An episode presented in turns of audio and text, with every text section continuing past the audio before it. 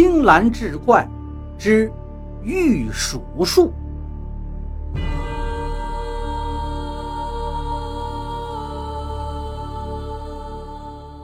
话说，在民国时期，赣南有个小乡村，偏安一隅，倒也没怎么受战乱影响，也能自给自足。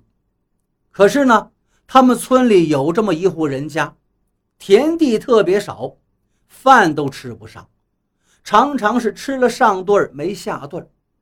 再加上这父母也没什么文化，虽说也是大姓，姓李。可是呢，由小到大，大家都管他叫二狗子。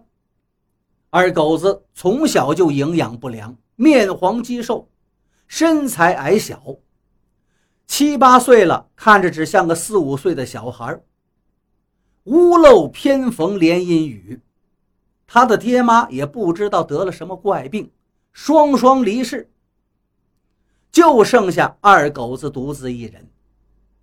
刚开始。村民们都可怜他，偶尔呢把他叫到自己家里吃一顿饱饭。于是这二狗子就东家一顿西家一顿的混日子，虽然并不能吃得太饱，但也勉强能活着。眼看着二狗子一天天就长大了，十二三岁了，说大不大，说小不小，可是呢还不能养活自己。村民们渐渐没了那么多耐心，毕竟那个年头，谁家也都不富裕。有这么一年，村里遭了鼠灾，老鼠很嚣张啊，当着人大摇大摆的就啃庄稼，赶都赶不走，最终导致村里很多人家就绝收了。二狗子又去一户村民人家混饭吃。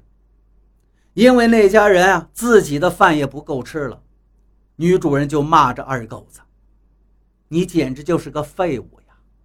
自己不会种地干活弄吃的，天天跟狗一样，一家一家讨饭吃，你有没有一点廉耻？”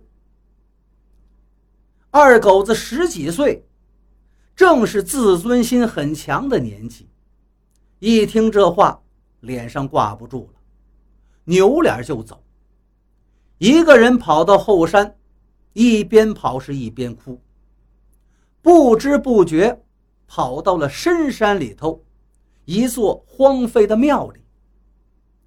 坐在破旧的庙里，越想越觉得自己可怜。要是自己父母健在，绝对不会像现在，如同丧家之犬一样，到处讨饭吃。坐在那里便顾影自怜，一时又泪如雨下，哭着哭着就睡着了。睡着了没多大一会儿，他就被一阵嘈杂声吵醒。睁开眼睛一看，发现自己竟然是睡在一条大街上。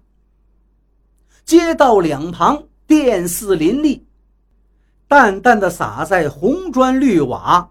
和楼阁飞檐之上，他看着这不像当时的建筑啊，心中好奇，这街上车水马龙，摩肩接踵，这些人穿的衣服不像现在这个时候的。于是二狗子上前拉住一个人问：“这是哪儿啊？”那个人一听很诧异，上下打量打量他。这是牛骨岭啊，你不知道？牛骨岭。二狗子心里很纳闷啊，牛骨岭一片荒芜、杂草丛生之地，怎么会有这么繁华的街市呢？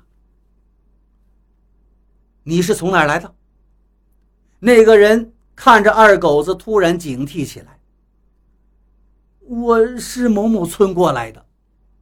二狗子答道：“那个人听了一脸迷茫，看来他也不知道二狗子说的地儿是哪儿。”二狗子好像突然明白了，自己大概是走到了另一个世界。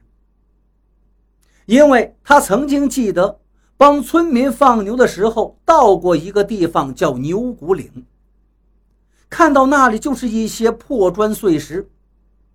村里的老人说过，那里曾经是很繁华的村镇。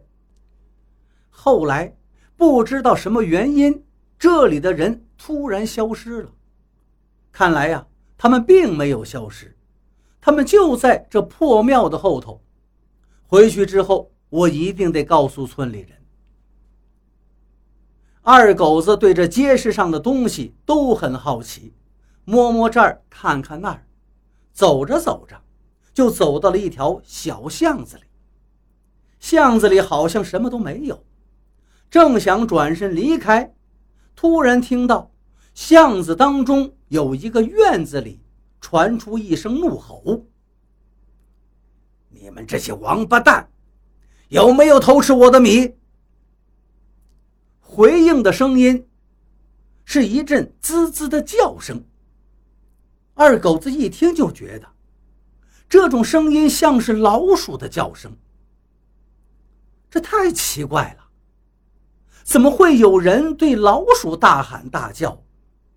难道老鼠能听懂他的话吗？于是他更加好奇了，悄悄推开那个院门，往里头观看。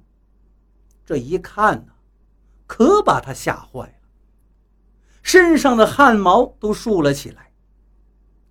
只见院子里齐刷刷趴了一地的老鼠，密密麻麻，成千上万。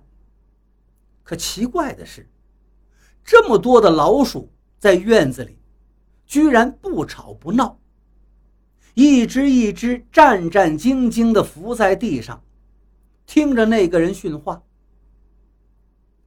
二狗子也看不清那个人的脸，只见他挥着手，但他的手好像有点奇怪。二狗仔细看了看，他这才发现，那个人的手竟然没有大拇指，而其他的四根指头也是又尖又长，好像老鼠的爪子一样。二狗子又好奇是又害怕。于是屏住呼吸，想看看这个人到底在干什么。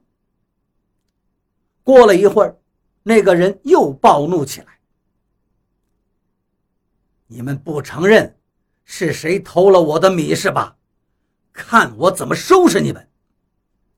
说完，他用手指在地上画了一条线，一边画，嘴里还念念有词，好像……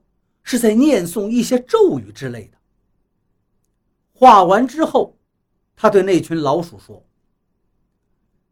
没有偷米吃的，到这边去；偷吃了还不怕死的，也可以到这一边去。”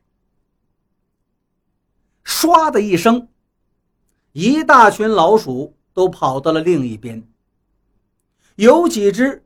似乎刚走到线的旁边，突然闪出一道白光，就像闪电一样，劈在那想跨线的老鼠身上。